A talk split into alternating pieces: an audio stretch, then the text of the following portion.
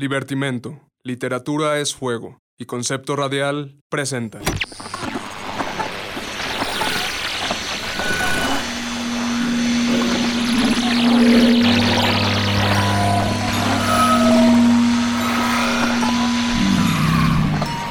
Psicofonías.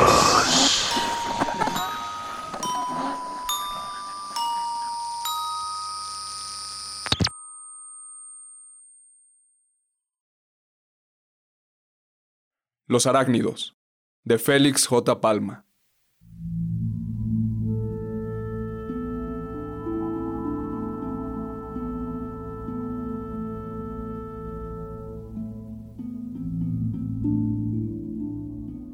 No sé cuánto tiempo he pasado aquí, envuelto en la penumbra.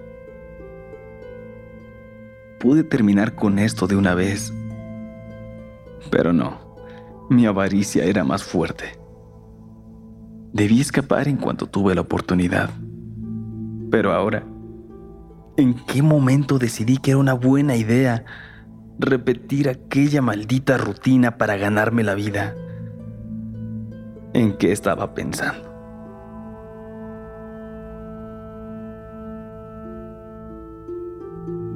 Ay, Sandra. Pobre Sandra. Su compañía me gustaba. De verdad. Tenía un patrón que ya conocía de memoria. Esbelta, treinta y tantos años. Desconfiada de los hombres, pero con temor a quedarse sola. En cuanto la vi, supe que sería fácil enamorarla. No era del tipo que creía en cuentos de hadas y príncipes azules. Bastaron dos semanas para que me tuviera confianza. Aunque fue durante una de las primeras charlas en mi apartamento cuando la convencí de visitar a mi abuela. No creí que fuera a aceptar. Sentí que me había apresurado en pedírselo. Ahora que lo pienso, fue un gesto muy atrevido, pero accedió. Suena muy importante para ti. Sí. Ahora solo somos mi abuela y yo porque ya no tengo a mis papás ni a mis hermanos. Iban de viaje en avión. Supuestamente los aviones son el medio de transporte más seguro, ¿no? Sí. Bueno, eso es una gran mentira. Viajaba en Europa y Nunca nos explicaron bien. Se supone que perdieron comunicación con tierra y acuatizaron en algún lugar del Atlántico. A veces deseo haber ido en ese avión. Qué horrible, lo lamento. Nuestra relación es especial. Por un tiempo mi abuela estuvo viviendo sola en la casa donde nació y heredó de su madre. Mis papás estaban a punto de llevarla a un asilo, pero consiguió una enfermera para que la cuidara. La pobre apenas puede moverse. Tiene artritis muy severa. Al menos están juntos. sí. Trato de visitarla cada vez que puedo, aunque a veces me es difícil.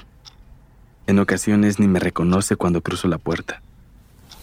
Suele pasar. A una tía abuela le pasaba lo mismo. Todos en mi casa la trataban como una loca. Yo nunca le hablaba. Bueno, Pensaba visitar el sábado que viene. No le gusta pasar tanto tiempo a solas. A veces las cosas se ponen tensas entre ella y yo y... Me estaba preguntando si querrías acompañarme. Después podemos ir al bar o algo. Claro que sí. ¿De verdad? Sí, te acompaño. ¿El próximo sábado? Sí. ¿Puedes? Por supuesto. Ven.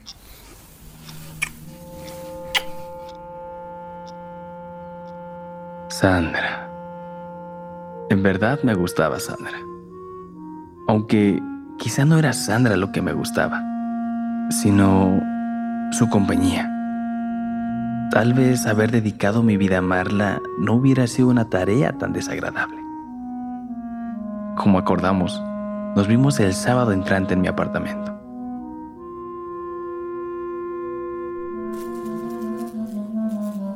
Mientras ella se duchaba me distraje cazando una mosca. La atrapé al vuelo en la terraza y la sostuve entre los dedos. Era diminuta, de cuerpo gris metálico y ojos de un negro fulminante. La sujeté un rato, sintiendo cómo se agitaba contra la yema de mis dedos y pensando que, como un dios cruel, podía matarla con solo una ligera presión. Pero no lo hice. La encerré en un frasco y me apresuré a esconderla entre los adornos de la mesita cuando oí abrirse la puerta del baño. ¿Estamos listos? Vaya, no era necesaria tanta elegancia, pero te ves hermosa. ¿Y bien? ¿Qué esperamos? Vámonos. No, aguarda un minuto. Acércate. ¿Qué es eso? ¿Es en serio? Sí, acércate. Ven, junto a la pared. De acuerdo. ¿Me veo bien? Como nunca.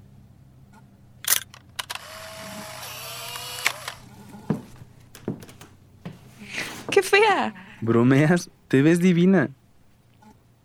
Te amo. Te amo. Quizá no había mentido del todo con ese par de palabras, pero... Ah, maldición. Cómo odiaba que eso sucediera. Siempre trataba de evitarlo, pero a veces no lo conseguía. ¿Qué más da? Sandra entonces era mía. En la fotografía, cada noche, sobre mis sábanas o mis alfombras caras. ¿Quieres escuchar algo en el radio? No, gracias. ¿Tú? No. Así está bien.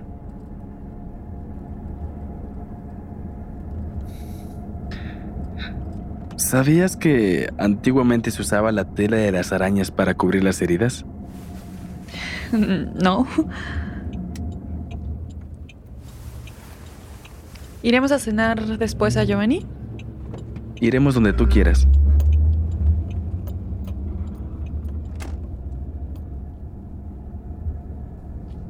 ¿Queda muy lejos? No, ya casi. Es aquí. ¿Cuál es? La más grande. Oh.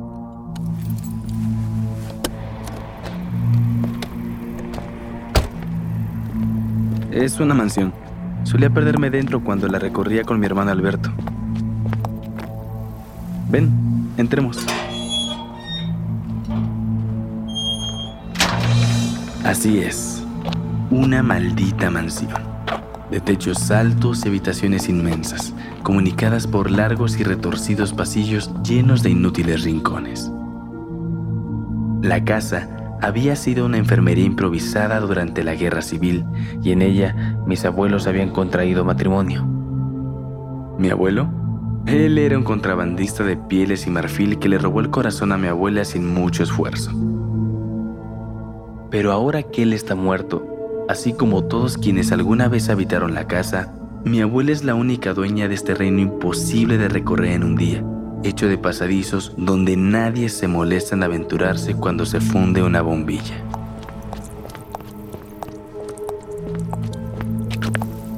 Con cuidado.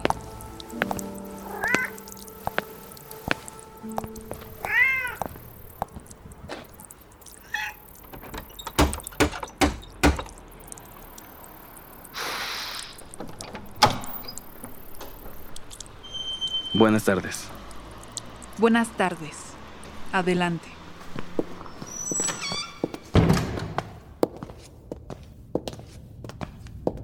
Mi relación con la enfermera es de total indiferencia. No recuerdo su nombre, si es que alguna vez me lo dijo, y nunca tuve el mínimo interés de entablar alguna amistad con ella. Desde el primer día, aprendí a moverse por la mansión con un sigilo estremecedor. Entre ella y mi abuela existe un vínculo extraño. Sin duda, eso es inevitable cuando se vive tanto tiempo alejados del mundo exterior en aquel refugio envuelto en la penumbra. Con el tiempo, mi abuela fue construyendo su reducido mundo, gastando la fortuna que mi abuelo hacía durante sus viajes. Solo a mí me ha dejado ingresar a su rincón privado, pero no sin antes pagar un precio. ¿Qué es ese ruido? Agujas. El médico le recomendó coser para la artritis. Está a final del pasillo.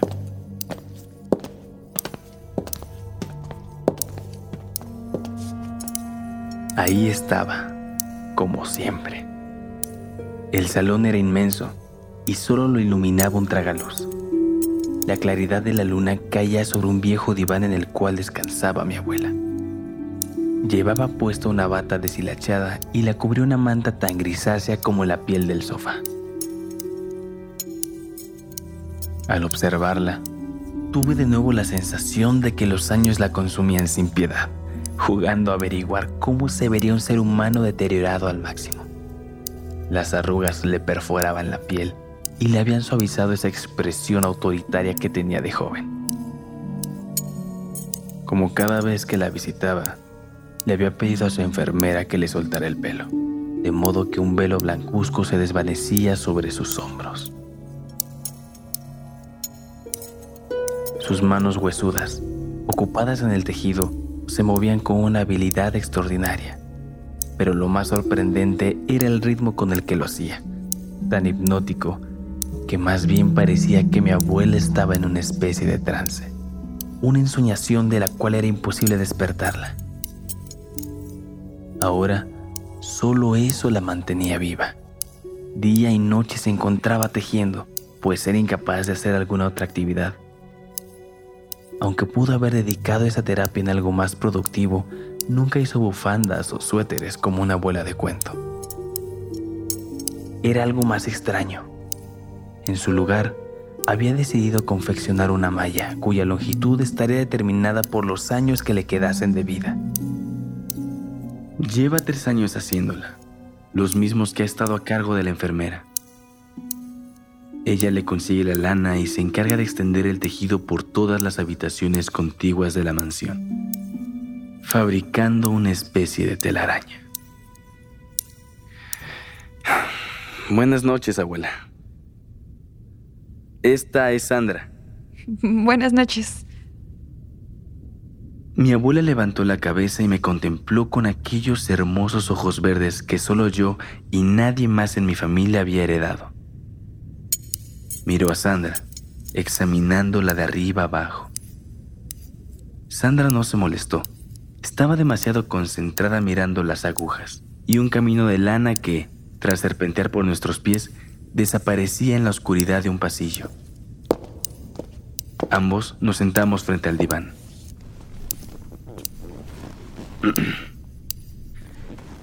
¿Cómo estás, abuela? Eh, a Sandra no ha pasado mucho tiempo, ¿verdad? ¿Unas tres, cuatro semanas? Sí. Trabajaba en una agencia de viajes. Eh, ¿Recuerdas la plaza que están construyendo junto a la terminal de autobuses? Bueno, no fue donde la conocí, más bien fue algo espontáneo, pero de hecho nunca he ido allá. No, nunca has ido aunque tenemos planeado ir más tarde. Y bueno, eh, Sandra... Nos conocimos en el Museo Etnológico. Y se me ocurrió una tarde porque estoy en un diplomado en antropología del turismo. Me interesa bastante. Eh, le estaba platicando de mi abuelo, que solía hacer expediciones a Namibia, el Congo. Eh, ¿No sabes dónde guardó las fotografías? También tenía una galería de animales disecados por aquí, pero Creo que lo mejor es preguntar a la enfermera. Yo ya ni reconozco este lugar. su nieto es muy buena gente. Fue un placer conocerla, aunque si la estamos importunando. No, no, no, está bien. Ella es a veces... También le conté sobre mis papás y hermanos y quería presentártela porque, bueno, estamos planeando salir de viaje nos pueden conseguir un descuento donde está trabajando y, ya comenzamos a buscar destinos. No sé, todavía no decidimos, pero una opción es Cuba, ¿verdad? Sí. No conocemos el Caribe y podemos tomar un crucero a Cayo Blanco. Creo que hablo por los dos al decir que lo nuestro... Olvidé mis gafas. ¿Perdón? Olvidé mis gafas. ¿Te importaría traérmelas? Eh, sí, claro, no hay problema. ¿Dónde...? Están en el tocador, al fondo del pasillo.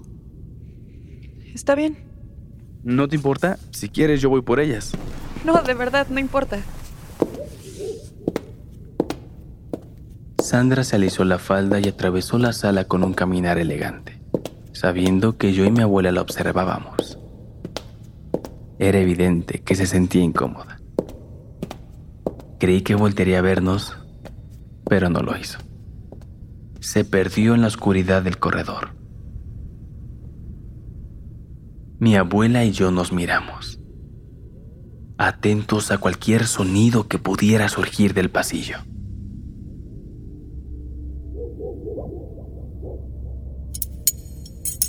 El hilo que surgía de las agujas comenzó a moverse como si algo tirara del otro extremo. Ambos observamos el tejido, conteniendo la respiración. Poco a poco, los tirones se hicieron cada vez más débiles, hasta que se detuvieron por completo. Mi abuela comenzó a derramar saliva por su barbilla. La enfermera me acercó una bandeja en la que descansaba un sobre marrón. Adelante, hijo. Tómalo.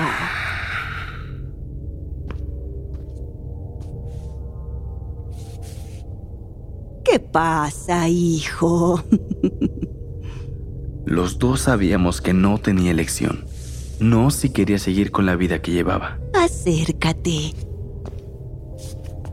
Mi querido y hermoso nieto. El mundo se rinde a tu belleza. Vaya que sí. Mi cara de ángel me permitía llevarle lo mejor de la ciudad. Y a cambio, ella me convidaba de su fortuna. Yo podía hacerlo todo. Conducir coches de lujo, vestir abrigos caros, vivir entre las nubes. Todo menos enamorarme. Ese era nuestro enfermizo pacto. Éramos dos almas que se odiaban por el hecho de necesitarse. Buenas noches, abuela.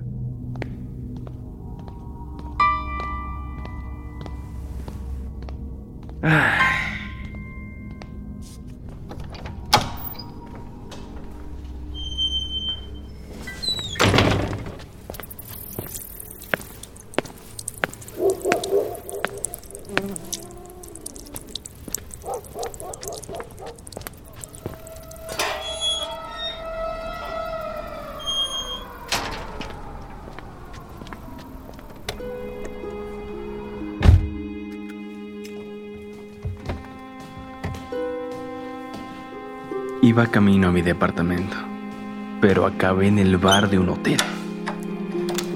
Me gasté una buena parte del contenido del sobre en alcohol. Y cuando llegué a casa, tomé la foto de Sandra y el tarro con la mosca y me dirigí a la habitación al fondo del pasillo.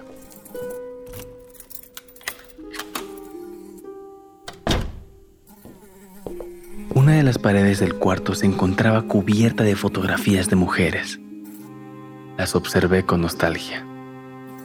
La mayoría sonreían, aunque también las había quienes miraban la cámara con seriedad, como si sospecharan que aquella iba a ser la última foto de sus vidas.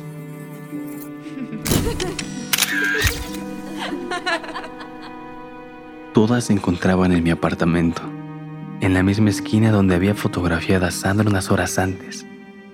Coloqué su foto al final de la hilera y observé la pared como si fuera una pintura renacentista.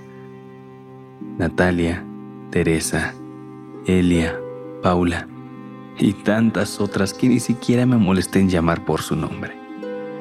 Algunas habían aparecido en los periódicos, pero nadie podía relacionarme con ellas. Las cazaba en cualquier lugar, discotecas, parques, museos. Luego las invitaba a bares discretos o restaurantes solitarios. Incluso las llevaba a pueblos vecinos. Hice de todo con tal de alejarme de conocidos que quizá podrían acordarse de mi descripción si se las pidiera un policía. Por eso nunca fui a ninguna de sus casas. Todo ocurría siempre en mi propio ático. Pero estas precauciones para no dejar rastros de mi presencia me habían obligado a abortar algún cortejo. Más de una le debía la vida a un amigo o familiar que nos invitaba a alguna reunión imprevista, de la cual yo tenía que desaparecer con cualquier excusa. como un león que abandona su presa porque le incomoda que los buitres lo vean comer. Pero no solo había aprendido a ser cuidadoso, también sabía distinguir a las muchachas que aceptarían ir con mi abuela de las que no. Tres o cuatro meses atrás, una secretaria con la que llevaba acostándome una semana se burló de mi propuesta. Me había dicho, ¿crees que... que porque coges rico tengo el menor interés de conocer a tus antepasados? Yo la miré con asco. Arrojé unos billetes sobre la mesa y abandoné el restaurante a toda prisa porque solo quedaban un par de horas para la cita con mi abuela. Por suerte, en el bar de al lado se festejaba una despedida de soltera y no fue difícil convencer a la más escandalosa para que me acompañara al viejo edificio en el centro de la ciudad. Dejé de contemplar el mural. Tomé de nuevo el frasco y me acerqué a una pecera que tenía al fondo de la habitación. Ahí vivía una viuda negra que mi abuela me regaló el día que sellamos nuestro pacto. Aún no entiendo por qué demonios la había comprado. Cuando se lo preguntaba, respondía lo mismo que le dijo el dueño de la tienda. Los arácnidos son las mejores mascotas. No huelen, no molestan y solo hay que alimentarlos una vez al mes.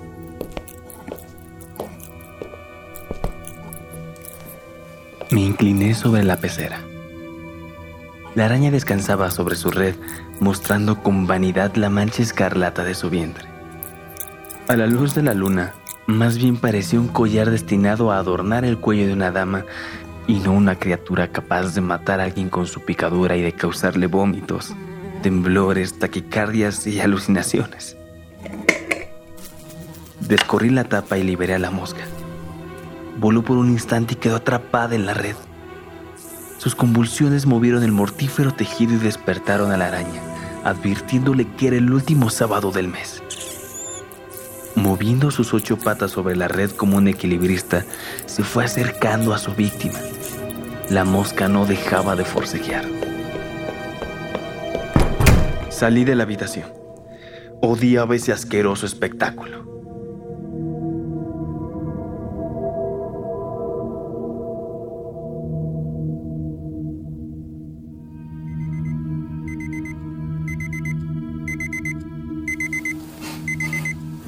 ¿Cómo desearía poder olvidar cada infernal sábado? Otras veces ya me estaría bañando y dirigiéndome al club para pasar el día en algún sauna o jugando tenis o desperdiciando toda la tarde rodeado de otros hombres como yo, quienes dirigen sus imperios y dictan órdenes a través de sus celulares mientras beben un martini en el bar. Hombres que, de todas formas, no conocen más maldad que la del adulterio o el soborno aquellas nimiedades que nada tienen que ver con los horrores que yo conozco. Pero ese día no. Me envolví una especie de melancolía. No descorrí las persianas. Me quedé todo el día en cama como si estuviera convaleciente de una operación.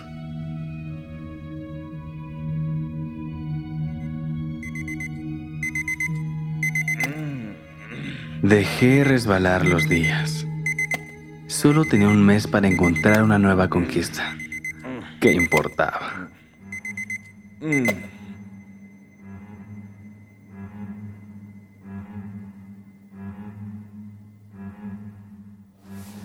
Quedaba una semana. Entonces abrí las persianas y busqué mi libreta negra. Yo cazaba sobre la marcha, visitando lugares donde sabía que encontraría mis presas potenciales pero algunos errores me habían obligado a hacer una lista para emergencias. En aquellas páginas aparecían varias mujeres que formaban parte de mi rutina, camareras de restaurantes que frecuentaba o cajeras de supermercado que nada ofrecían más que las ensayadas sonrisas con las que atendían. Pero había excepciones. Lucía era una morena de belleza discreta que veía en el gimnasio. Nunca nos habíamos presentado, pero las miradas que me lanzaba y el rubor en sus mejillas cuando nos cruzábamos en el estrecho pasillo de pesas no dejaba lugar a dudas. Por fin, después de casi un mes, abandoné mi departamento.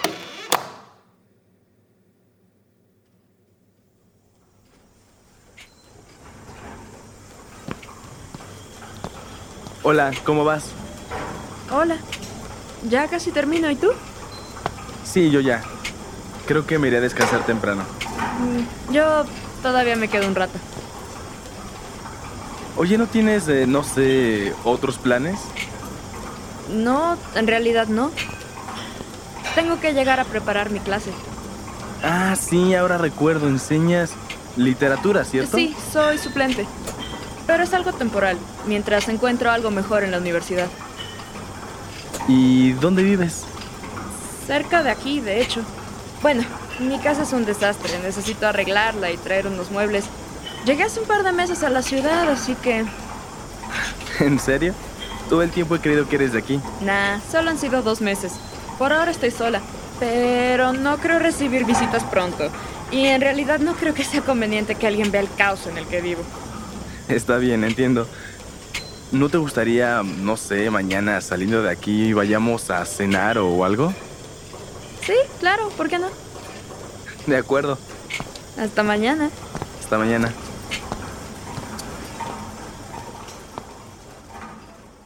Al día siguiente, durante la cena, le dije que creía que me había enamorado de ella. Ella se apresuró a calificarme de tonto impulsivo para disimular su ilusión, pero no se negó a conocer a mi abuela. Esa noche, tras amarnos sobre la desvencijada cama de su apartamento, la abracé con la mayor dulzura que pueden dar los verdugos. Le quedaban cinco días de vida.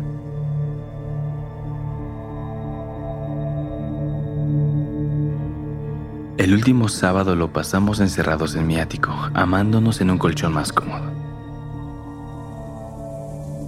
Cayó la noche. Me sentía abrumado y desconcertado.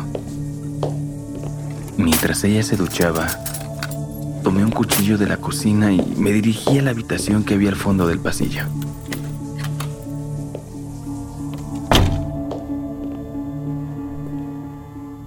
Apoyado en la puerta, observé la pecera. Se encontraba iluminada por la luna. Apreté el cuchillo sintiendo cómo se me nublaba la vista y un sudor frío me corría por la espalda. Tomé aire, levanté el arma y me acerqué a la urna. El bicho descansaba sobre su tela. Incluso tal vez soñaba. ¿Qué sueños puede tener un insecto? Lentamente descorrí la tapa de la pecera. Con un rápido movimiento la ensarté con la punta del cuchillo y la aplasté contra el suelo de grava. La araña salpicó el cristal de una sustancia amarillenta. La contemplé unos segundos mientras recuperaba el aliento. Limpié el cuchillo y tras guardármelo en el bolsillo interior de la chaqueta salí de la habitación.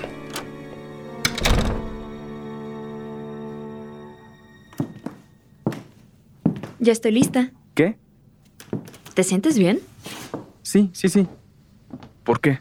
No sé, te ves como si hubieras visto un fantasma. Estoy algo cansado, es todo. Vámonos antes de que anochezca más. Ok.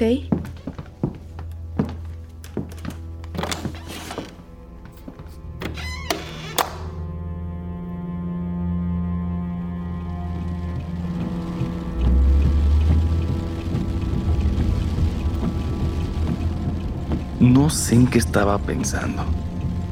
¿Por qué maté a la araña? ¿Por qué me llevé el cuchillo? Solo sé que seguí un impulso extraño, sin un plan concebido. Quería demostrarme a mí mismo que era capaz de ejecutar a la araña, pero no estaba seguro si debía continuar con la matanza esta noche. Esta noche no podía terminar como las demás, pero no sabía cómo impedirlo. Observé a Lucía. Estaba muy quieta. Quizá estaba intimidada por mi extraño comportamiento. Lucía, ¿Sí?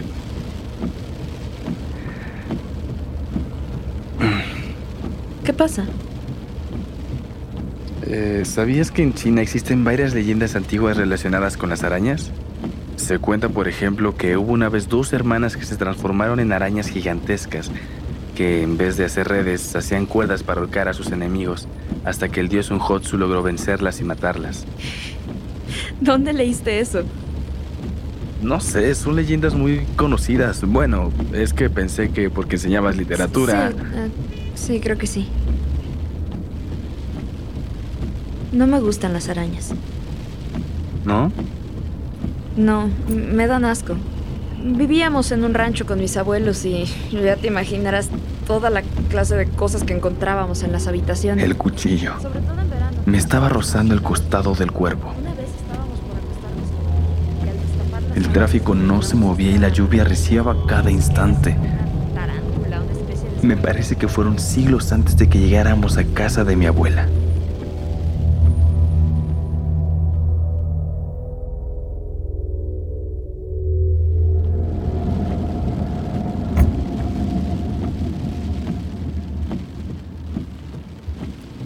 Llegamos.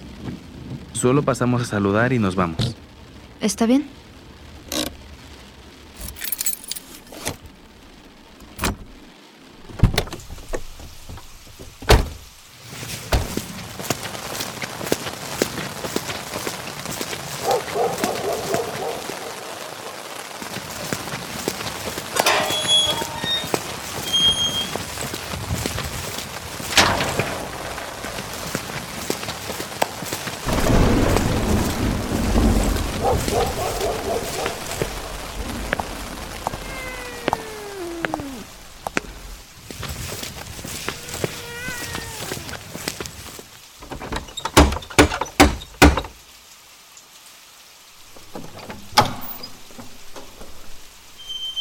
Buenas noches. Adelante.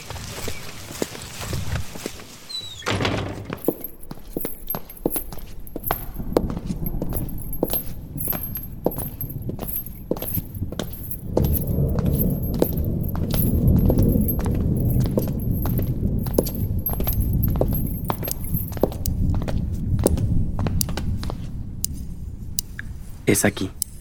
¿Qué está tejiendo? Abuela. Abuela. Esta es Lucía. Lucía, mi abuela. Mucho gusto. Eh, si quieres, toma asiento. Solo vamos a...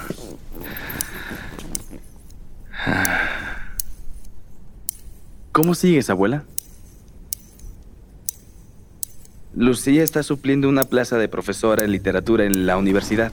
El cuchillo. Lo sentí en mi estómago. Estaba rogando por una víctima.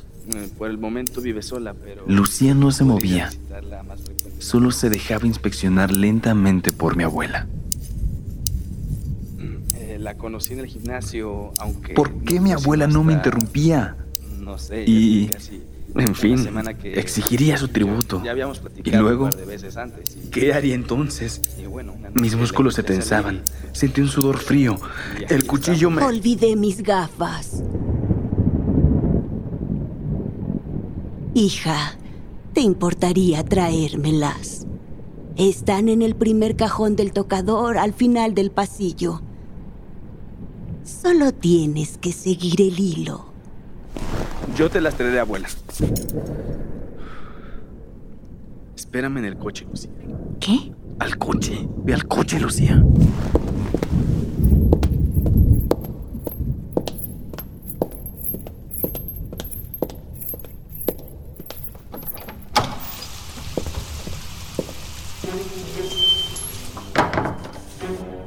Lucía, Lucía, Lucía. Muchacha insignificante y solitaria. Desde el día que la conocí, supe que nadie me iba a conmover de la misma forma. Solo ella podía detener el macabro pacto que me ataba a mi abuela. Y mi abuela seguía ahí, mirándome desconcertada, con su maldito tejido extendiéndose por toda la habitación. Metí la mano al bolsillo y... Mi abuela alzó las agujas, apuntándome con ellas. Yo sujeté el cuchillo a la altura del estómago, tratando de mantener una postura amenazadora. Todo acabaría ahí, derramando nuestra sangre a cuchilladas. me arrojaría sobre mi abuela y ella no dudaría un segundo en hundirme sus agujas. Busqué a la enfermera con la mirada. Seguí en su sitio, apoyando su peso de una pierna a otra. No sabía qué hacer. Si pedía disculpas y guardaba el cuchillo, estaría volviendo en cuanto se me agotara el dinero con una nueva víctima del brazo. Si atacaba a mi abuela, podría morir. Entonces miré el corredor por el que se perdía el hilo. Siempre había sospechado que mi abuela guardaba su fortuna en algún armario de la casa, protegido tras el gigantesco entramado de telarañas por el que solo ella y quizá la enfermera sabían moverse sin peligro. Yo nunca me había atrevido a aventurarme ahí, en ese abismo del cual nadie regresaba, pero no quería seguir viendo a mi abuela. Apreté el cuchillo y me acerqué al pasillo. La anciana me contemplaba con curiosidad, desafiándome a entrar a su trampa. Lo hice.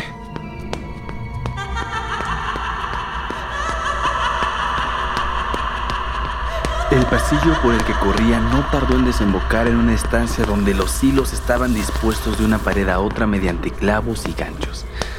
El tejido comenzaba a lucir como una inmensa telaraña que se internaba al cuarto vecino. Pasé sin problemas, como quizá lo habían hecho todas mis conquistas, sin saber que se internaban en una trampa.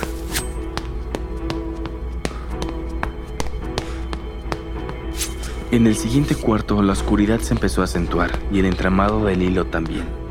Tropecé con algo. Era un objeto duro y terso, del tamaño de una paloma. Lo acerqué al resplandor que se colaba por una ventana. Era una zapatilla, la zapatilla de Sandra. Y enseguida también vi a Sandra. Estaba ahí, enredada en los hilos en una retorcida postura que reflejaba su desesperación por liberarse. Le faltaba un brazo y lo peor era su rostro. Estaba desfigurado a mordiscos. Seguí avanzando, empleando el cuchillo contra la maleza de hilos.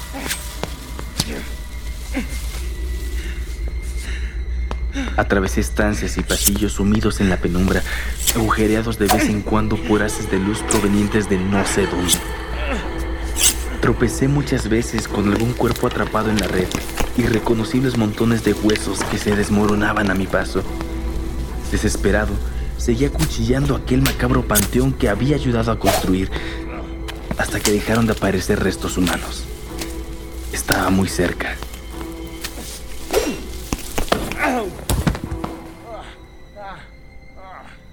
Me encontraba al borde del desmayo, pero entonces me cegó el brillo de un objeto. Avancé un poco. Descubrí que se trataba de un reloj que envolvía la muñeca de un esqueleto.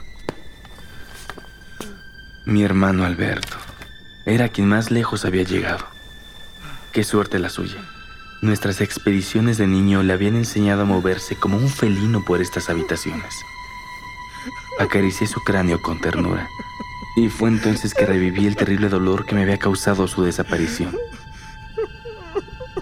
Qué familia más estúpida la mía, incapaz de eludir a la codicia. Mis padres, mis hermanos. Había tardado en comprender el motivo por el cual todos comenzaron a desaparecer uno tras otro, una vez mi abuela se negó a ser encerrada en un asilo.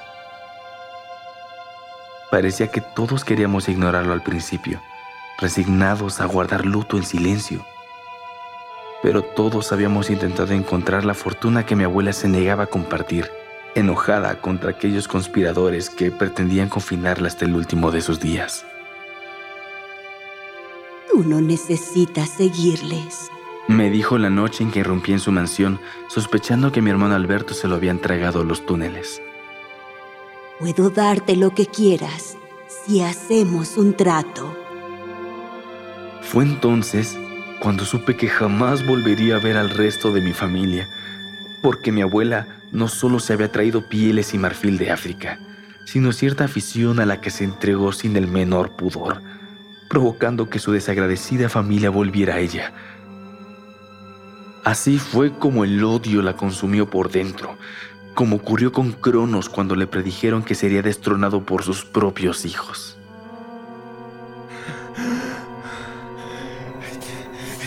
De pronto, distinguí el armario a lo lejos. En verdad existía. Allí estaba, a unos cuantos metros de mí, esperándome, atesorando en sus cajones más dinero del que podría gastar. Lo tomaría y huiría de aquí. Solo unos metros más, unos cuantos metros. Me levanté y lanzando cuchilladas de un lado a otro avancé hacia el mueble.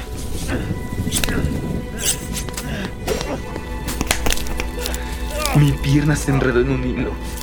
Intenté cortarlo en la oscuridad, pero solo logré que mi brazo armado también quedara aprisionado. Intenté soltarme, pero cada vez quedaba más maniatado. De pronto, el cuchillo se me resbaló de las manos. Desapareció. Fue tragado por la oscuridad. Pero no importaba, porque el armario estaba al alcance de mis manos. Extendí el brazo todo lo que pude y sentí el roce helado del tirador del primer cajón. Seguí estirándome. Un poco más, un poco más. Los hilos se tensaban. Se tensaban cada vez más alrededor de mi cuerpo.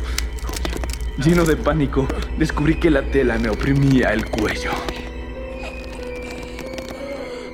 Estaba atrapado. Un movimiento más y me estrangularía. En cuanto lo supe, dejé de forcejear y quedé aquí, inmóvil en la tela.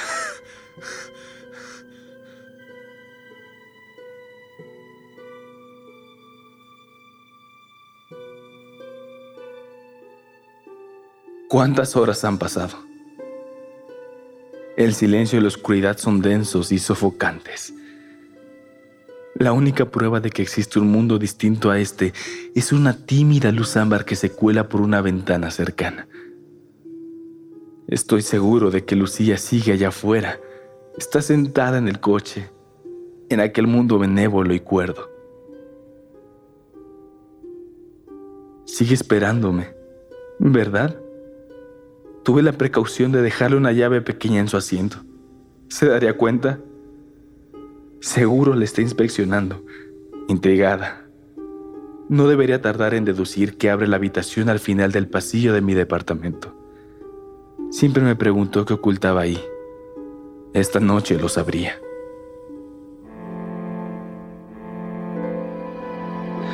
Lucía. Lucía. ¿Qué fue eso? ¿Qué es eso? Es una... Una... No, no. No. Aléjate. Aléjate de mí. Aquí viene. Aquí viene. Aquí viene.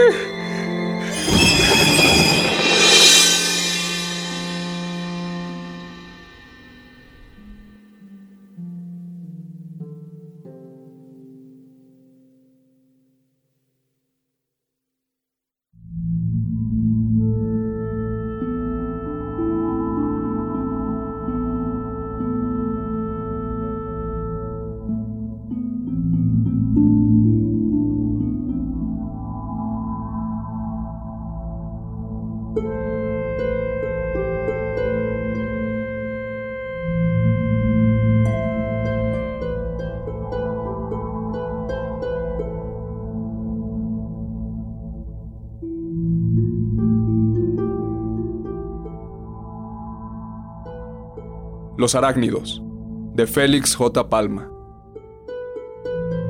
Adaptado para radio y producido por Eric Yáñez. Música original de Karina Rivero.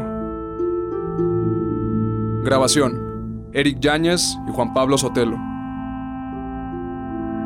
Edición, Eric Yáñez. Mezcla, Julio González. Asistente de dirección, Juan Pablo Sotelo.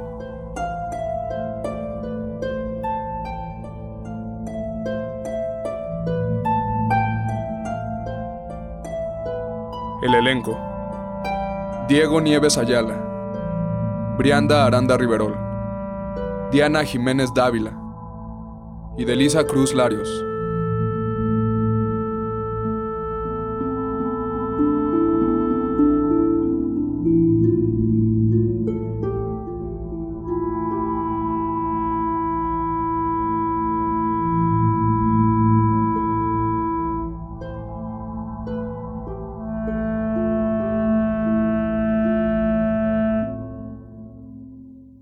libertimento.com.mx diagonal psicofonías. conceptoradial.com